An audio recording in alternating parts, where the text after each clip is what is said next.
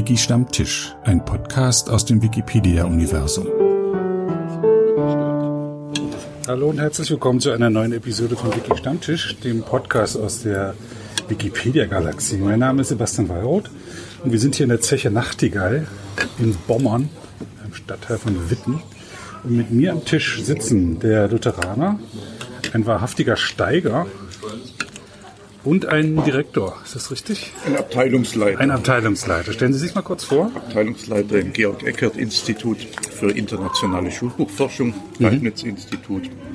Und ich äh, habe die Abteilung Europa, narrative Bilder, Räume unter mir. Und da untersuchen wir Europa-Rezeptionen, Europa-Bilder, äh, wie sie international abgeglichen werden in verschiedenen Ländern, äh, konstruiert werden und äh, versuchen, den Unterricht von so dem nationalen Paradigma etwas zu befreien, zu europäisieren. Kannst du dich kurz vorstellen? Mein Name ist Michael Kaiser, ich bin äh, Steiger seit ähm, mehr als 35 Jahren. Habe also das ganze Ruhrgebiet quasi bereist. Äh, auf Ministerstein habe ich angefangen, ähm, 1980, bin dann irgendwann nach Haus Aden, Viktoria 1, 2, ähm, nach Westfalen, ähm, in ähm, Ewaldschäge und Alden, auf Ewaldschäge und Alden, auf dem Gut Viktoria. Bergbau ist Also dein Das Leben. ganze Ruhrgebiet mitgenommen, das heißt, im Bergbau ist mein Leben. Auf jeden Fall, ich lebe auch weiter für den Bergbau. Denn Ende meiner aktiven Zeit im Bergbau habe ich natürlich jetzt hier die Zeche Nachtigall entdeckt. Und das ist ein bisschen Historie über den Bergbau und versuche also auch ähm, den Bergbau weiterleben zu lassen. Und Ende- Ende 2018 ist der Bergbau zu Ende. Und ähm, da werde ich äh, also versuchen, einfach die Geschichte mal leben zu lassen, aufleben zu lassen, vor allem für unsere Kindeskinder. Die wissen es nicht mehr. Wir, meine Generation kennt die Kohle noch, die weiß, die haben früher alle mit Kohle geheizt, haben alle mit dem, mit einem Hintern warm gemacht mit der Kohle und die Essen gekocht und allem so. Und Wir es haben gab keine andere- geheizt. Genau, ja, oder Briketts, aber irgendwie auch Kohle gewesen. Es gab keinen anderen Energieträger als Kohle. Und äh, ähm, äh, da, äh, das, ja, das kennt alle unsere Generation davor, kennt das alle. Die, äh, mein, mein Sohn zum Beispiel, der ist jetzt 20, der kennt es am Rande noch. Und die nächste Generation wird es vielleicht vergessen haben. Ja. Nicht vergessen zu lassen, bin ich also hier und versuche die Geschichte aufleben zu lassen. Das Wir haben jetzt also jemanden hier, der sich wissenschaftlich beschäftigt, jemand, der das mit Herzblut selber macht und wir haben einen Wikipedianer hier mit Lutheraner. Sagst du kurz was zu dir? Ja, ich bin seit elf Jahren dabei bei Wikipedia. Bin jemand, der nicht so schrecklich viel Artikel schreibt, aber mache mehr Redaktionsarbeiten, viel Einga- Eingangskontrolle mh, und ich übersetze auch ganz gern Artikel aus verschiedensten Bereichen. Von daher äh, und was, was, was ich eben seit den letzten Jahren sehr stark entdeckt habe, ist eben der ganze Kulturbereich der Glam on Tour. Mache ich ganz gerne mit, weil man immer wieder neue Themen auch findet, die äh, wieder ganz interessant sind. Genau, wir sind hier bei einer Veranstaltung von Glenn on Tour, die sich um Sounds dreht, ein Geräusche. Und wir waren jetzt schon im Schacht. Wir sind eingefahren. Habe ich das richtig gesagt? Und du hast ähm, typische Bergbaugeräusche hervorgerufen durch noch ganz normale Tätigkeiten. Genau, also wir haben einen Bohrhammer, wir haben äh, einen Abbauhammer, wir haben eine Luftlampe, moderne Geräte, aber auch äh, ähm, alte Geräte, also wirklich so eine Chronologie mit einem Pfannschöpfer oder auch einem Kretzer, die halt, den wir da beigebracht haben. Oder auch mal einfach ein, ein simples Grubentelefon, also das Telefon mit Wählscheibe, was ja heute auch schon was Modernes ist. Touchscreen hat man keine Wählscheibe. Und Sie, Herr Mayer, was hat Sie zu diesem Workshop jetzt her äh, verschlagen? Also zu, zum einen äh, finde ich es jetzt sehr interessant. Ich habe meine, meine Doktorarbeit geschrieben über die Stachanov-Bewegung in den 30er Jahren in der Sowjetunion. Und äh, jetzt erlebe ich äh, die Sonosphäre von dem, was ich damals beschrieben habe, was ich ja nur aus der Literatur kenne. Was ist eine Sonosphäre? Das ist die, die Lautsphäre. Äh, Also das war ja alles, was ich gelesen habe, war ja stumm. Ich bin zwar auch in Donbass mal in ein Berg, äh, Berg äh, reingefahren, aber das war ja nicht mehr in Betrieb, sodass es auch mehr oder weniger lautlos war. ne? Und das ist es für mich ein Erlebnis, äh, hier das nachgeliefert zu bekommen. Das äh, eigentliche, das berufliche Interesse ist aber, dass die Töne die, die Lautsphäre in, im Geschichtsunterricht so ausgeblendet ist. Das ist uns mhm. aufgefallen, als die mit dem Einzug der audiovisuellen Medien, die aber im Grunde genommen äh, immer nur auf die Visualität hin äh, orientieren und der Laut kaum eine Rolle spielt.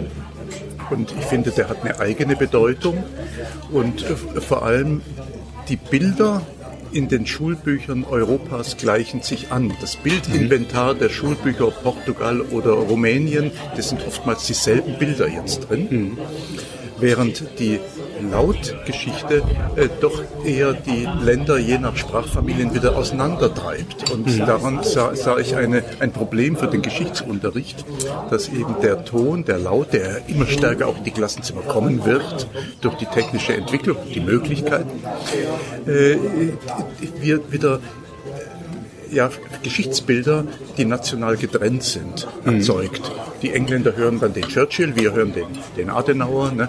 und äh, das geht auseinander. Und da muss man ja sich überlegen, wie didaktisch, wie man das wieder zusammenbringt. Mhm. Und dahingehend die Gedanken äh, in einem Projekt unseres Instituts. Und äh, wir haben da schon einiges auch publiziert dazu, aber das sehe ich jetzt als eine Möglichkeit, das mit dem Museumsgeschäft äh, Museumssache zu verbinden. Mhm. Äh, denn die sind äh, da schon einige Meilen voraus. Sehr interessant, dass ihr beiden jetzt nebeneinander sitzen. Weil, können wir uns duzen? Das ist okay, ist einfach. Okay. Ähm, du erzählst mir, dass Kinder überhaupt Geräusche erstmal hören, zum ersten Mal zu bestimmten Sachen. Und du arbeitest dann mit alten Leuten, wo Erinnerungen wach geworden waren. Das war auch sehr interessant. Du hast vorhin Kohlen geschippt mit einer Pannschippe. Eine Pannschippe, ja. Pannschippe und, und hast erzählt, wie ältere Leute, die langsam in die Demenz abgleiten, über diese Geräusche wieder Erinnerungen wachrufen. Genau, also das Programm nennt sich Kohle mit Erinnerung. Und da mache ich genau das. Also mit Tönen versuche ich die Leute in Erinnerung wieder zu kriegen. Nicht nur mit Tönen, natürlich auch mit das Haptische, mit den Geräten selber. So eine Punchschippe kann man ja auch mitnehmen und äh, auch mal zeigen und anfassen lassen. Und äh, die kennen die Punchschippe. Und die kennen das Geräusch auch von der Punchschippe. Und auch wenn dann irgendwie, ähm, ich lasse einfach die Geräusche mal laufen und dann kann mal wirken und dann, äh, du ein Geräusch und dann eine Schippe und dann zeige ich die Punchschippe und dann werden Erinnerungen wach. Das heißt, da werden auch Geschichten erzählt. Da kommen also die reine Geschichten raus, wie früher Kohle eingeschaufelt wurde, wie die Kohle eingequält haben, wie der ähm, Kohlhändler vorbeikam mit der Pferdekutsche oder mit dem LKW und die Kohle ausgeladen und so weiter und so weiter. Wurde hier pure Kohle verbrannt? Oder wurde zu Hause richtig mit purer Kohle geheizt? Ne? Die haben wir mit Kohle geheizt. Also das Ruhrgebiet hat mit Kohle geheizt. Mhm. Und man, vor jeder Haustür war immer, jeden Monat kamen da so ein paar Kohleberge, die man natürlich auch sofort einladen musste, weil sonst waren die weg. Die kriegten dann auch Beine, die, die Kohle. Kohle war sehr gefragt. Das waren natürlich ein, die waren die teure Heizwerte auch und mhm. also Energieträger und äh, es gab nur die Kohle. Man hatte nichts anderes gehabt zum damaligen Zeitpunkt auch. Und äh, gerade so in der, in der Nachkriegszeit, äh, auch der Aufbauzeit, da hat man natürlich nur die Kohle gehabt. Da wurde die Zeche ganz schnell wieder aufgebaut, weil man äh, ähm, halt einen Energieträger brauchte. Und äh, alle, ähm, die ganzen Senioren, äh, die kennen halt auch diese wenn ich äh, der Mensch bin, äh, dann habe ich viele, viele vergessen. Aber ähm, die Erinnerung, das Langzeitgedächtnis, die sogenannte Mutterwitz, der bleibt erhalten. Das heißt, äh, die Menschen vergessen das hier und heute und jetzt, aber das, die ersten 25 erlebten Lebensjahre, also der sogenannte Mutterwitz, der bleibt erhalten. Und da kann man die Leute auch anfassen, die quasi ihre Kindheit erkennen die wieder. Und das Schönste ist dabei eigentlich auch, wir haben am Schluss, Ende der Grubenfahrt auch das Grubenlied gesungen. Das ist ein Must-Have. Du musst das Grubenlied singen, weil sonst ist die ganze Stunde nicht richtig gewesen. Wenn du nicht das äh, Glück auflied singst, dann fehlt dir einfach was. Und dann ist das, das total irre, ist das eigentlich, dass äh, die Menschen mit der, selbst mit der starken Demenz ähm, das Lied kennen und auswendig kennen. Und die können komischerweise kennen den Text auch fehlerfrei mitsingen. Und selbst wenn sie den nicht mitsingen können, dann merkst du einfach, dass die, die können sich nicht mehr artikulieren, die können auch nicht mehr sprechen, die haben was sprechen. Aber du merkst, die Lippen bewegen sich, die bewegen sich, die haben halt die, die versuchen die Laute rauszukriegen irgendwie und äh, sind einfach auch dabei. Mhm. Und egal wie, wie, wie, ähm, wie, der, wie die Stunde gelaufen ist, manchmal ist es natürlich auch schwierig, die Leute zu erreichen, manchmal rechnen ganz wenig, manchmal ganz viel. Aber Fakt ist auf jeden Fall Ende der Stunde mit dem Zoom, mit dem Glück auflädt, auf der Steiger kommt, da kommst du zu alle. Mhm. Da hast du alle. Mhm. Sollten wir für die Wikipedia auch so eine Art Steigerlied einführen, Veteranen? Ich weiß nicht. Ich glaube, wir, müssen, wir brauchen keine eigene, eigene Hymne, aber ich denke, ganz wichtig ist, dass man dass, dass, dass, dass wir wissen und, und das auch wieder weitervermitteln, dass es so bestimmte Schlüsseltexte gibt, zum Beispiel. Das finde ich ganz wichtig.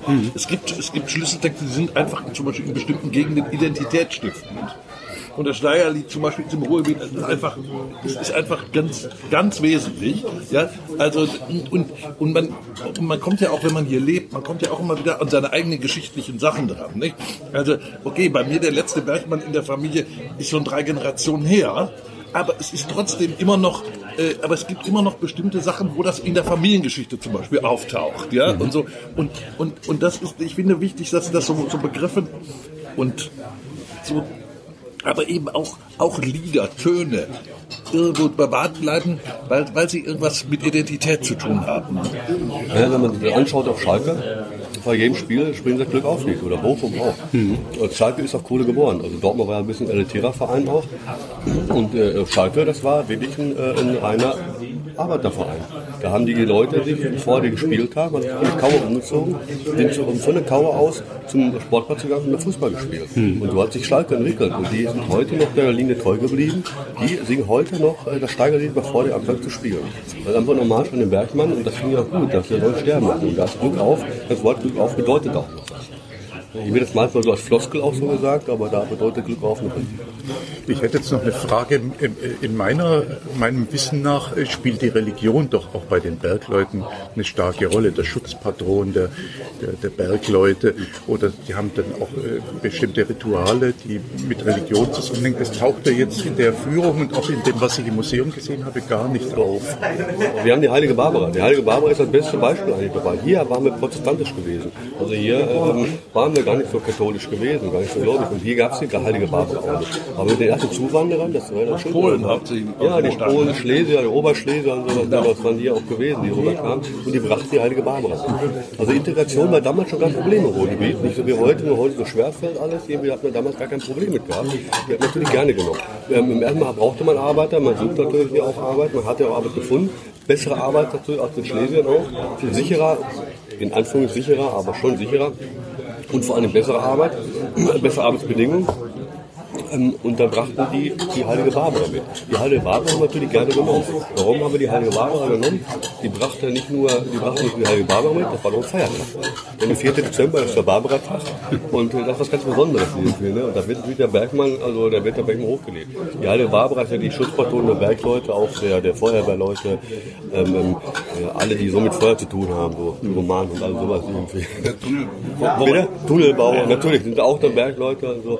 Äh, und äh, die Heilige Barbara ist eigentlich die Schutzpatron der Bergleute. Man hat doch auch mal versucht, für Wikipedia oder für jedenfalls für Computerleute einen Schutzheiligen zu installieren. Das war der heilige Isidor. Aber er hat sich offensichtlich nicht so durchgesetzt. Ich, ich habe keine Ahnung. Aber an der Stelle gebe ich zu, da bin ich nun zu evangelisch. Ich habe ja nicht umsonst den Benutzernamen Lutheraner.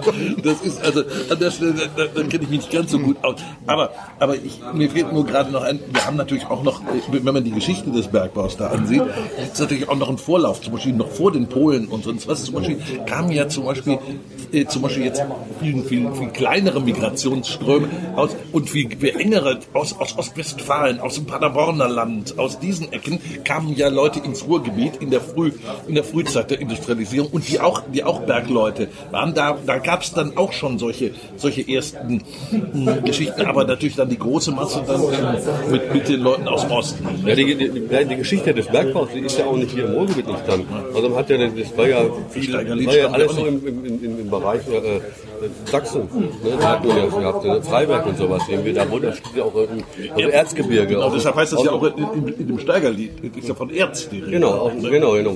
Genau, das ist das Erzgebirge, da ist auch das Lied entstanden und da war auch so ein bisschen so, wir hat, man hat natürlich die Information, als man hier anfing mit Kohlegraben, also erstmal Pingen, also ganz noch triviale Löcher einfach, die man gegraben hatte und dann später im Tiefbau hat man die Information natürlich dann geholt aus dem Erzgebirge. Wie kann man Westwallen abbauen? Wie funktioniert das alles hier? Wie ist das mit dem, mit dem, mit dem, äh, äh, was ist so ein, so ein, so ein, äh, so ein Schacht? Was ist das überhaupt? Und, und wofür ist ein, der, der Erbstollen? Was ist ein Erbstollen? Wie braucht man Erbstollen? Also Heute würde man in der Wikipedia nachschlagen. Heute würde man, ja, gut, ja. aber, ja, aber ich glaube, alleine würde das auch nicht reichen. Ich glaube, da würde man schon Fachleute holen, würde sagen, wir holen Leute, die Ahnung haben. Weil nur Theorie reicht nie aus. Nee, Vielen Dank äh, für das nette Mittagsgespräch.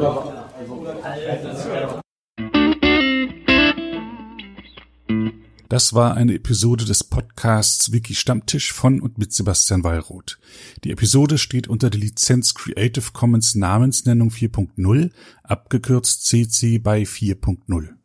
Diese Lizenz erlaubt Ihnen erstens, die Episode zu teilen, also das Material in jedwedem Format oder Medium zu vervielfältigen und weiter zu verbreiten. Zweitens dürfen Sie die Episode bearbeiten, also das Material remixen, verändern und darauf aufbauen, und zwar für beliebige Zwecke, sogar kommerzielle. Ich als Lizenzgeber kann diese Freiheiten nicht widerrufen, solange Sie sich an die Lizenzbedingungen halten. Die Lizenzbedingungen lauten, erstens, Sie müssen als Urhebernamen Wiki Stammtisch, Sebastian Wallroth angeben. Zweitens, Sie müssen die Lizenz CC BY 4.0 angeben. Drittens müssen Sie, wenn möglich, einen Link zur Lizenz beifügen. Viertens müssen Sie angeben, ob Änderungen vorgenommen wurden. Fünftens dürfen Sie diese Angaben in jeder angemessenen Art und Weise machen, allerdings nicht so, dass der Eindruck entsteht, dass ich als Lizenzgeber gerade Sie oder Ihre Nutzung besonders unterstützte. Zuletzt dürfen Sie sechstens keine zusätzlichen Klauseln oder technischen Verfahren einsetzen, die anderen rechtlich irgendetwas untersagen, was diese Lizenz erlaubt.